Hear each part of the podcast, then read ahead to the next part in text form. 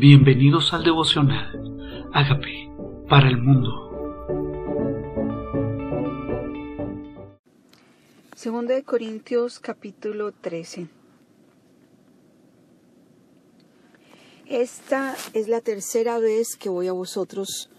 Por boca de dos o de tres testigos se, se decidirá todo asunto. Dice, he dicho antes y ahora digo otra vez, como si estuviera presente y ahora ausente, lo escribo a los que antes pecaron y a todos los demás, que si voy otra vez no seré indulgente. El apóstol Pablo está hablando a los corintios y estaba confrontando una situación, un pecado. Y una de las cosas más difíciles es confrontar pecados nosotros quisiéramos no enfrentarnos a eso, quisiéramos más bien evadirlos. Es parte de nuestra naturaleza.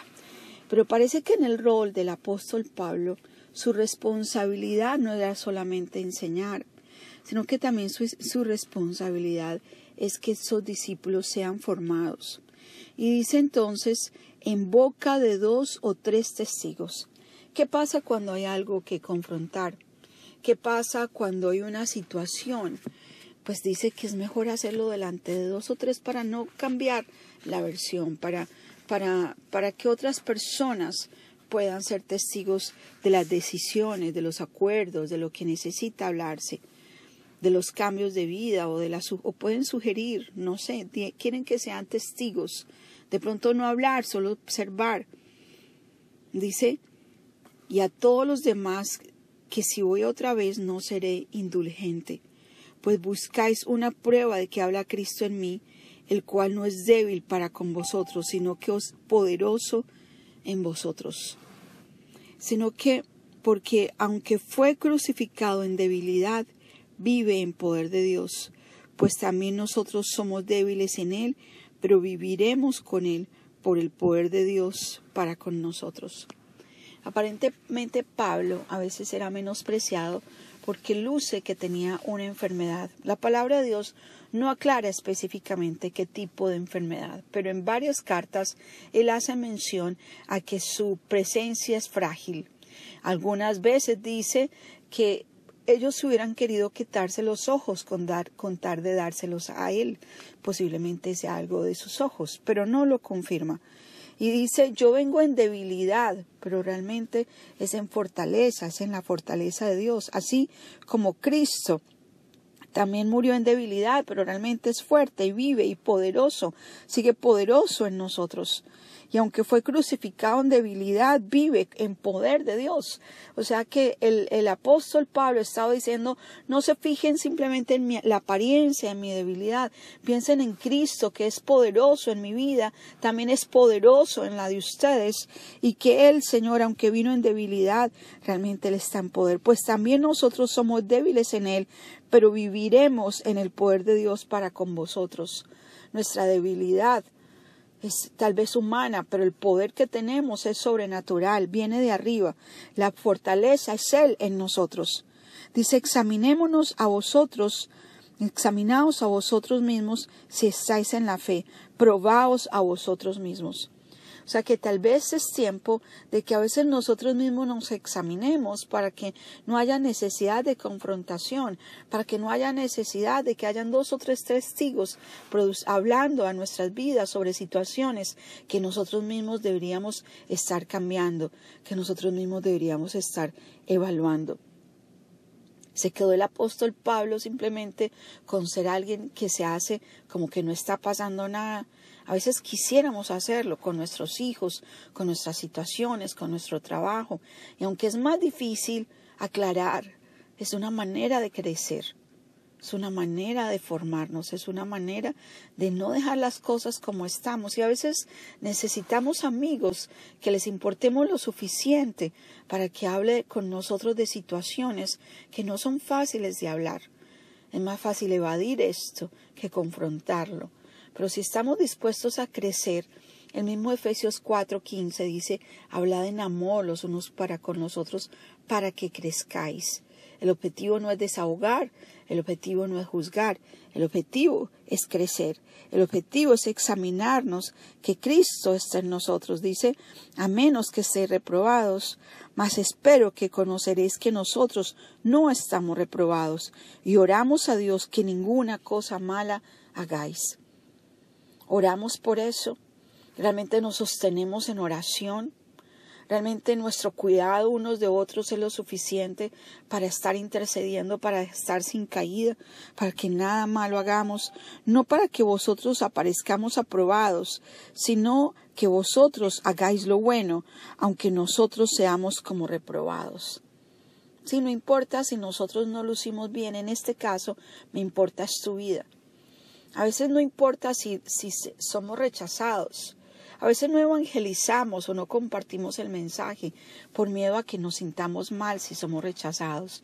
Deberíamos importarnos mucho más aquel que se puede beneficiar si realmente escucha este mensaje. Tenemos que pensar en el que no importa si nosotros lucimos reprobados, pero ustedes vayan a ser aprobados, porque nada podemos contra la verdad, sino por la verdad. Y aquí esto es nuestro, principio con el cual nos comparamos, con la verdad misma. No es contra el modelo de otra persona. Nuestra vida tiene que ser comparada, nuestras líneas torcidas, comparadas con la verdad que está escrita en la palabra de Dios. Y contra ella, eh, por esa verdad, no es en contra de esa verdad, sino por esa verdad que necesitamos examinarnos comparándonos con ellos, por lo cual nos gozamos de que seamos nosotros débiles y que vosotros estéis fuertes, aunque oramos por vuestra perfección. Sí, nosotros tal vez decimos todo el tiempo, nadie es perfecto, eh, de algo me tengo que morir, nos disculpamos todo el tiempo, pero la verdad es que Dios quiere que sigamos creciendo, que sigamos siendo transformados a la imagen de Jesucristo, que caminemos hacia la perfección, por eso os escribo estando ausente, para no usar de severidad cuando esté presente, conforme a la autoridad que el Señor me ha dado para edificación y no para destrucción.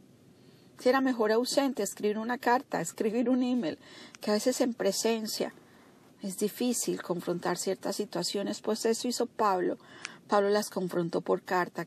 Pablo dijo, quiero hablar contigo de esta situación. Pablo, tal vez un buen líder, debe confrontar situaciones, no dejarlas como están. A veces por medio de la popularidad, como con nuestros hijos o subalternos o discípulos, por miedo a ser rechazados, por miedo a la crítica, a ser reprobados. No hablamos de situaciones que necesitamos hablar. Y aquí está el Señor diciendo, a través del apóstol Pablo, no quiero usar de la autoridad que tengo, pero el Señor me dio autoridad dice, conforme a la autoridad que el Señor me ha dado para edificación. O sea, no es una autoridad para destruir, no es para juzgar, no es para dañar. El objetivo de Pablo era edificar.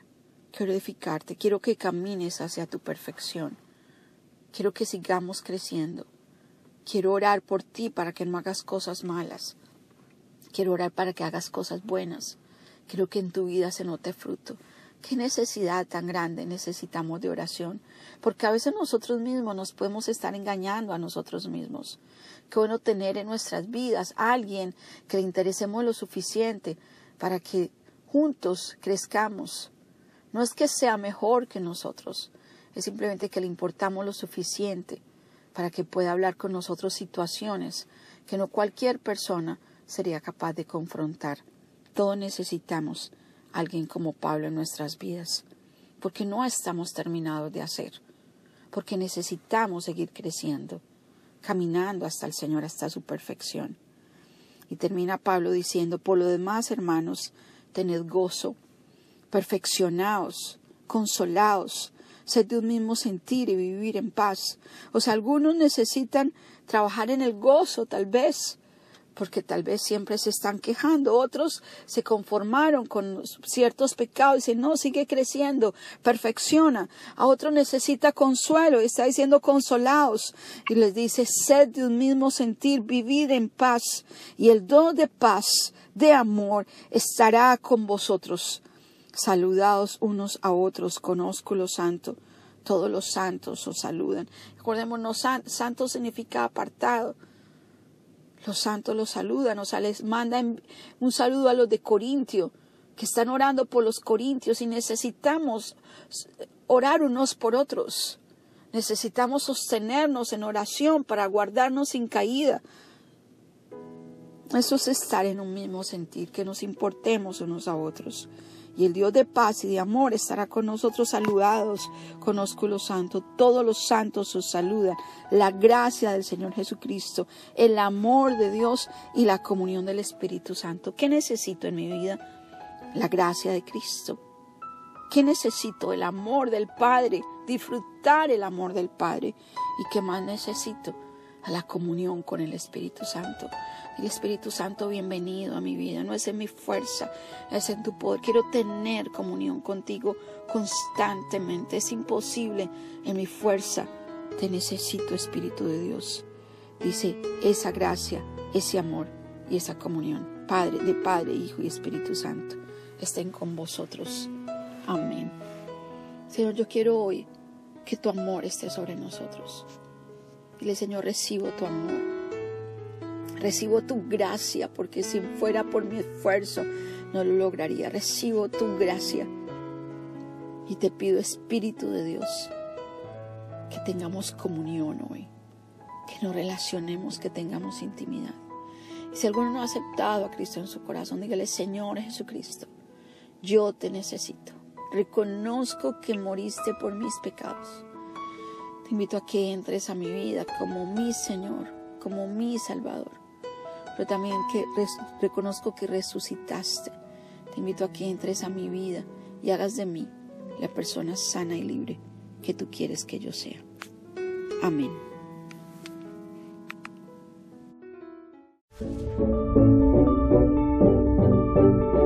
Amigos, queremos que usted sea parte de esta obra que estamos haciendo a través de Agape para el mundo y que este mensaje de Jesús llegue hasta la última de la tierra. Si quieres donar en nuestra página web puedes hacerlo en agapeparalmundo.org o también a través de Cele en agapeoficial.gmail.com. Dios bendiga tu generosidad.